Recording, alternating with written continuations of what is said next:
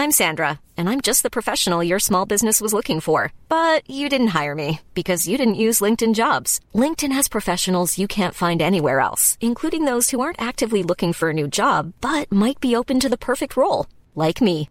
In a given month, over 70% of LinkedIn users don't visit other leading job sites. So if you're not looking on LinkedIn, you'll miss out on great candidates like Sandra. Start hiring professionals like a professional. Post your free job on linkedin.com/spoken today.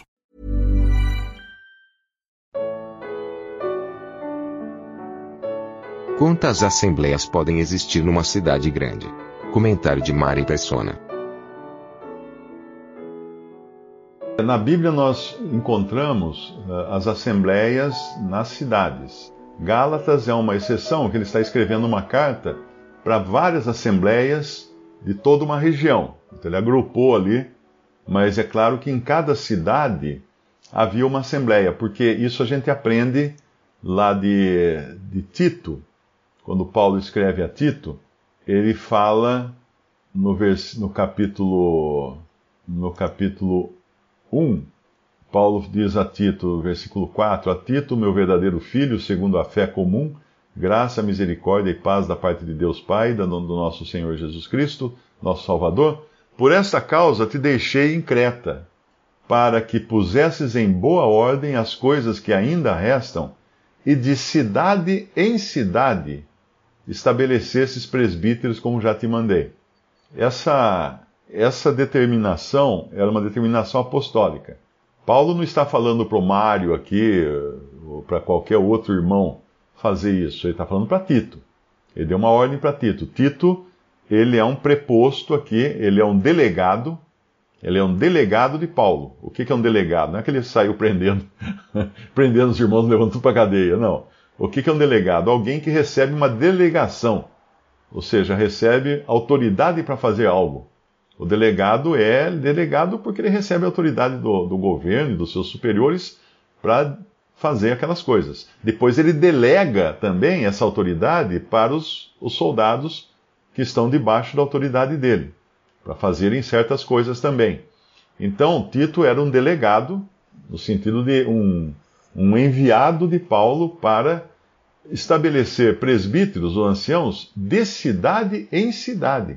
Isso já determina, deixa muito claro, que a, as assembleias elas são de cidade em cidade. Mas a pergunta foi como fazer numa cidade grande, onde existe uma população muito grande e as distâncias são um problema. Não é? Ah, no século XIX, Londres era uma cidade grande. Eu acredito que tinha um milhão de habitantes no século XIX. Então, naquela época, Londres tinha já um metrô. No século XIX, eles tinham um metrô eh, eu não sei exatamente como funcionava o metrô de Londres, não sei se era elétrico, acho que não era elétrico, eu não lembro como é que era, se era, se era vapor. Tem, tem na, na internet você encontra a descrição desse metrô, que é um dos mais antigos, mas existiam carruagens, né? eles iam de um lado para carruagem, aquelas, aquelas diligências, aquelas carruagens tipo ônibus, com vários cavalos na frente e vários bancos para as pessoas irem de um lugar para outro, nem ônibus, tinha que nem ônibus. E tinha os trens também, né? Os trens também permitiam uh, viajar de um lado para o outro. Agora, uh, em, em, Londres tinha vários pontos de reunião.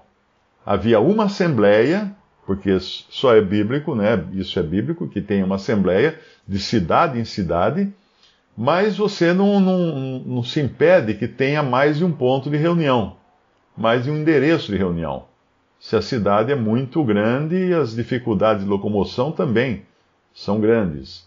Por isso que em São Paulo, por exemplo, em São Paulo tem uma assembleia, mas tem dois lugares de reunião. Tem um lugar na, na Vila Mariana, tem um lugar na Zona Leste. Porque tinha irmãos que precisavam praticamente viajar né, para chegar na reunião. E às vezes levando uma, duas, três horas né, para ir voltar da reunião. Então os irmãos lá decidiram fazer isso. No começo, em São Paulo, as reuniões começaram no meu apartamento, que era no bairro da Saúde.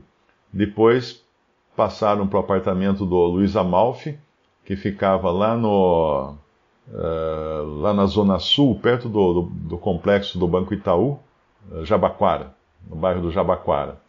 passaram para o apartamento dele. Mas no fim ficou pequeno o apartamento, aí nós decidimos alugar uma garagem na, Vila, na, na Praça, das, das, Praça das Árvores, é um bairro porque fica na linha do metrô.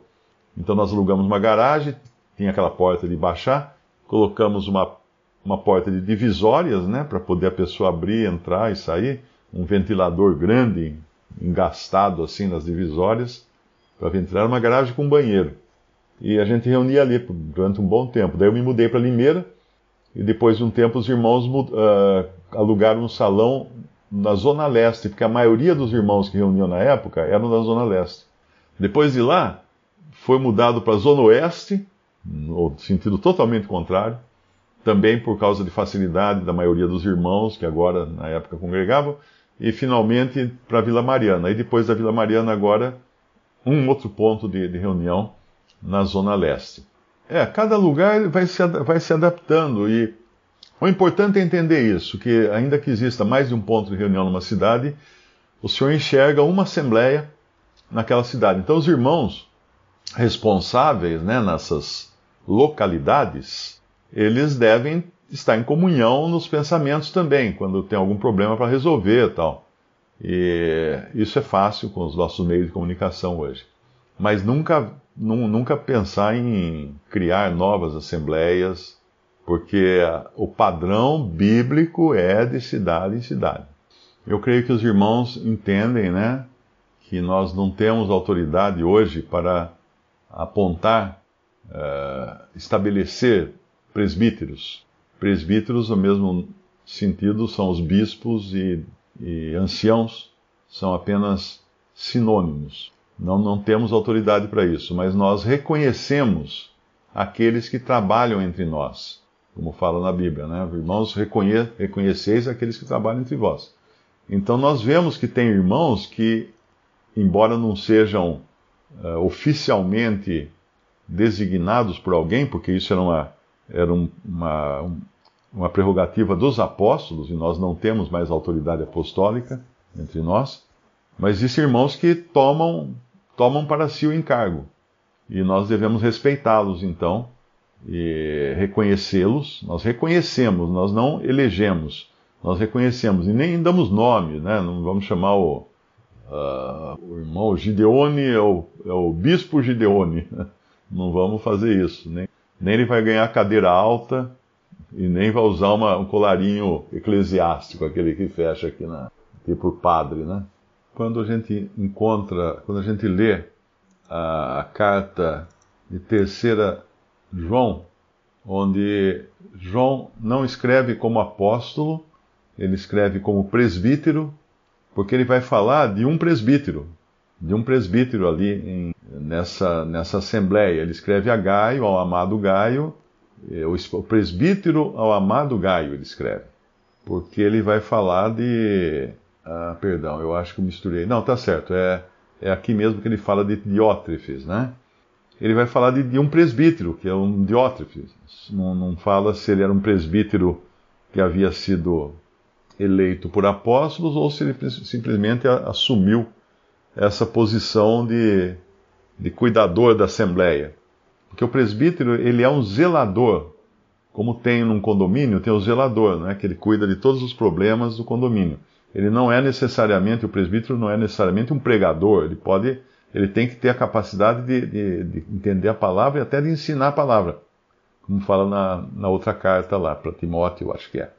Uh, e, e, aqui, quando ele vai falar de Diótrefes, ele vai, no versículo 9, tem escrito à igreja. Provavelmente Diótrefes uh, ficava, ficava com as cartas, porque agora ele teve que escrever para Gaio, que era um dos irmãos ali. Diótrefes que procura ter entre eles o primado, não nos recebe. Então, o que acontece é que quando você quer tomar uma posição de liderança, você tem que excluir os apóstolos. Você tem que se livrar dos apóstolos. Hoje nós vemos isso assim de montão na cristandade, né? Quando os pregadores, os pastores, os, os, os clérigos, sempre, sempre procuram suprimir alguma passagem da doutrina dos apóstolos, ou tudo que Paulo falava, porque eles têm que, eles têm que tirar os apóstolos da, do campo, né? expulsar de campo os apóstolos para eles poderem jogar sozinhos. Aí no versículo 10, por isso, se eu for, então João está ameaçando ir. Agora, um apóstolo falar isso, como era João, embora ele escrevesse aqui na qualidade de presbítero, se eu for, trarei à memória as obras que ele faz. Um apóstolo falar isso é, é sério, é bicho feio, vamos falar assim, né? Porque o apóstolo tinha poder até mesmo de entregar a Satanás um herege ou alguém que estava em pecado moral.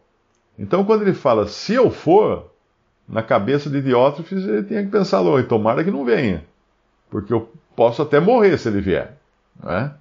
Trarei à memória as obras que ele faz, proferindo contra nós palavras maliciosas.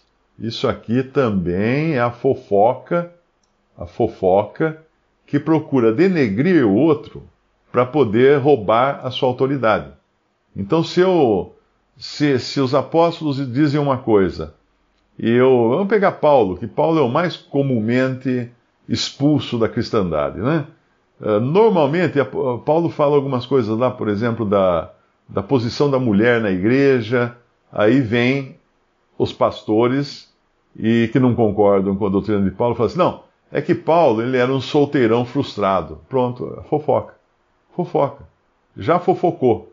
Porque para você assumir um lugar, você tem que diminuir os que estão nesse lugar, que estão nessa posição. E os apóstolos estavam na posição mais alta, abaixo de Cristo apenas, no testemunho da igreja. Então você tem que tirar, acabar com a reputação deles. Em política tem muito disso, né? Em política, o que fazem? Eles tentam acabar com a reputação do outro candidato, estragar a reputação. Às vezes plantam, uh, criam situações para tirar uma foto com o cara conversando com uma prostituta ou com alguém no carro e pronto. Aí divulga tudo isso, pronto, acabou com a, acabou com a, com a, a honra e a dignidade do outro candidato. Porque você tem, para você ocupar um lugar e você não tem capacidade para ocupar essa posição, você tem que extrair da posição os que estão lá. Então é isso que, é isso que Diótrefes está fazendo aqui. Proferindo contra nós palavras maliciosas. E não contente com isso, não recebe os irmãos e impede os que querem recebê-los. Ou seja, ele tem um domínio de tirano. Ele pratica uma tirania dentro, na, dentro da Assembleia. E os lança fora da igreja. Essa aqui é outra coisa também lançar fora da igreja é excomungar. E precisa tomar muito cuidado com decisões tomadas na Assembleia, porque às vezes você pode excomungar alguém de quem você não gosta e exercer influência sobre os irmãos para fazer isso. Ou às vezes, como eu vi um caso acontecer, você nem exercer influência, você simplesmente decidir que tal irmão ou tal irmã está fora de comunhão a partir de hoje. Isso aí é um diótrefes agindo no meio de uma assembleia. Ele, ele, ele domina. Ele toma, ele, ele, ele pede uma cadeira de, de, de encosto alto para ele.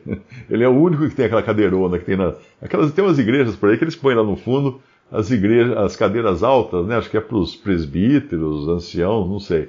Mas nessa de só tinha uma cadeira. a cadeira do papai. A cadeira dele, né? Aquela, aquela cadeirona grande. Tem a cadeira do papai aquelas cadeiras reclináveis que tem na, tem para vender. Uh, já já vai ter, vai ter o pessoal da lacração, né, que vai protestar, vai invadir loja, quebrar a cadeira do papai, porque vai falar que isso é machismo, tem que ter a cadeira da mamãe, tem a cadeira, tem que ter a cadeira de, de, de, de todos os gêneros, A, B, C, D, F, G, H, L, G, T, B, B, babá. Uh, vai, a sociedade está ficando uma loucura agora. Mas esse Diótrefes, ele quando, quando Paulo continua aqui escrever, João, né, João? O apóstolo João, ele vai colocar o contraste. Quando você tem alguma, alguma escuridão, você tem um ambiente de muita, muitas trevas, como que você faz para fazer essas trevas uh, se dissiparem? Você lança luz. Então, no versículo 11, ele faz isso agora. Amado, não sigas o mal, mas o bem. Ele está falando aqui para o amado Gaio. Imagina o sangue de Diótrefes devia estar fervendo pelo apóstolo chamar Gaio de amado e ele não, né? Como assim? Ele é amado, eu não sou? o amado aqui sou eu. Uh, amado, não sigas o mal, mas o bem. Quem faz o bem é de Deus, mas quem faz o mal não tem visto a Deus. Olha que, que pesado isso aqui. Pesado isso aqui. Ele jogou isso aqui, é, é uma avalanche em cima de Diótrefes. Ele está falando, cara, você não conhece a Deus. Essa maneira de agir sua é de uma pessoa que não conhece a Deus. E ele vai falar no versículo 12: todos dão testemunho de Demétrio, até a mesma verdade dá testemunho de Demétrio. Olha que coisa linda. Quem era Demétrio? Devia ser mais outro nessa assembleia. Uh, ele não apenas dava testemunho da verdade, o Demétrio, mas a verdade dava testemunho dele. Isso é muito interessante. Ele, ele não era o ele não era uma referência, né, vamos chamar assim, né?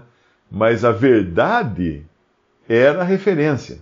A verdade da qual ele dava testemunho e a, verdade que testemunhava dele era referência. E, e é assim que nós fazemos. Nós, nós colocamos quem trabalha com, com química sabe que existe aquele, aquelas, aquelas atividades que você analisa um líquido lá por contraste, né?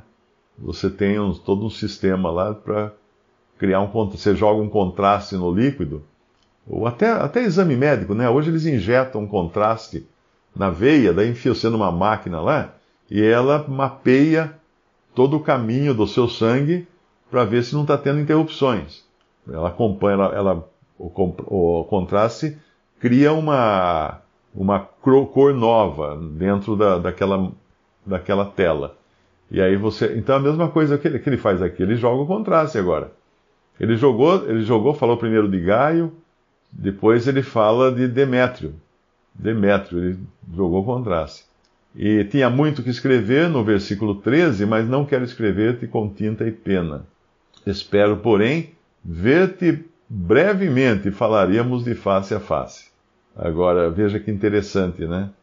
Como é que se sentiria esse Diótrefes se João viesse lá na cidade e fosse procurar Gaio, ou procurar uh, Demétrio, e não Diótrefes, mesmo porque Diótrefes não recebia. Não recebia. Então, esse espírito, esse espírito, o que marca muito isso aqui é que para você conseguir uma posição, você vai ter que tirar os outros da posição. Você vai ter que rebaixar os outros. Existe um, existe um, é, uma, uma, um ditado nas empresas, né? É, diz que tinha uma tábua cheia de pregos. O gerente, né? Gerentes de empresa fazendo isso. A, a equipe dele é como uma tábua cheia de pregos. Aí ele vem, ele examina a tábua, tem um prego que está um pouquinho mais alto que o outro, ele pega, ele pega o martelo e bate. Não pode ficar, não pode ter um mais alto, né? Tem que, tem que rebaixar todos no mesmo nível. Claro que o que bate o martelo é o Diótrefes. Esse é o que decide que tem que rebaixar. Então, esse, na realidade, numa reunião ali, muito provavelmente não tinha liberdade do espírito, porque ele não ia deixar da liberdade do espírito. Ele estava. Né? Eu me lembro de um irmão americano, ele foi visitar uma assembleia, acho que no México, ou num dos países lá da, América Latina, da América Central. E quando ele chegou na reunião, era, era a ceia do Senhor. Uh, tinha a mesa, tinha uma, as cadeiras todas acompanhando em volta da parede, assim, da casa onde eles reuniam, né, do local onde eles reuniam, a mesa e uma cadeira alta na cabeceira da mesa, em frente à bandeja do pão e do vinho. Aí ele entrou, olhou aquilo, chamou o irmão, né, que era o que mais atuava ali, o mais responsável ali na Assembleia, falou assim: quem que senta ali? Ah, ali sou eu que sento. Falei, irmão, eu não vim aqui congregar o seu nome, eu vim congregar o nome do Senhor. Tira essa cadeira daí. Deu uma bronca nele, porque o cara sentava na ponta da mesa, ele partia o pão, ele falava, ele orava, ele dava o hino, ele fazia, era um pastor, um pastor sentado. A única diferença é que é um pastor sentado, né? Então já deu uma bronca nele, para acabar com aquele negócio que é isso. O que é essa, essa posição acima dos irmãos, né? Não tem isso não, na Assembleia, nas coisas de Deus não tem. Nossa.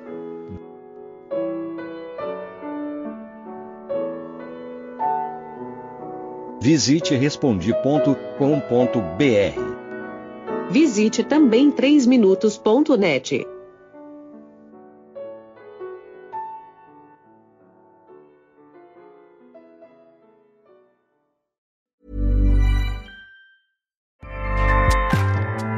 ACAST powers the world's best podcasts. Here's a show that we recommend.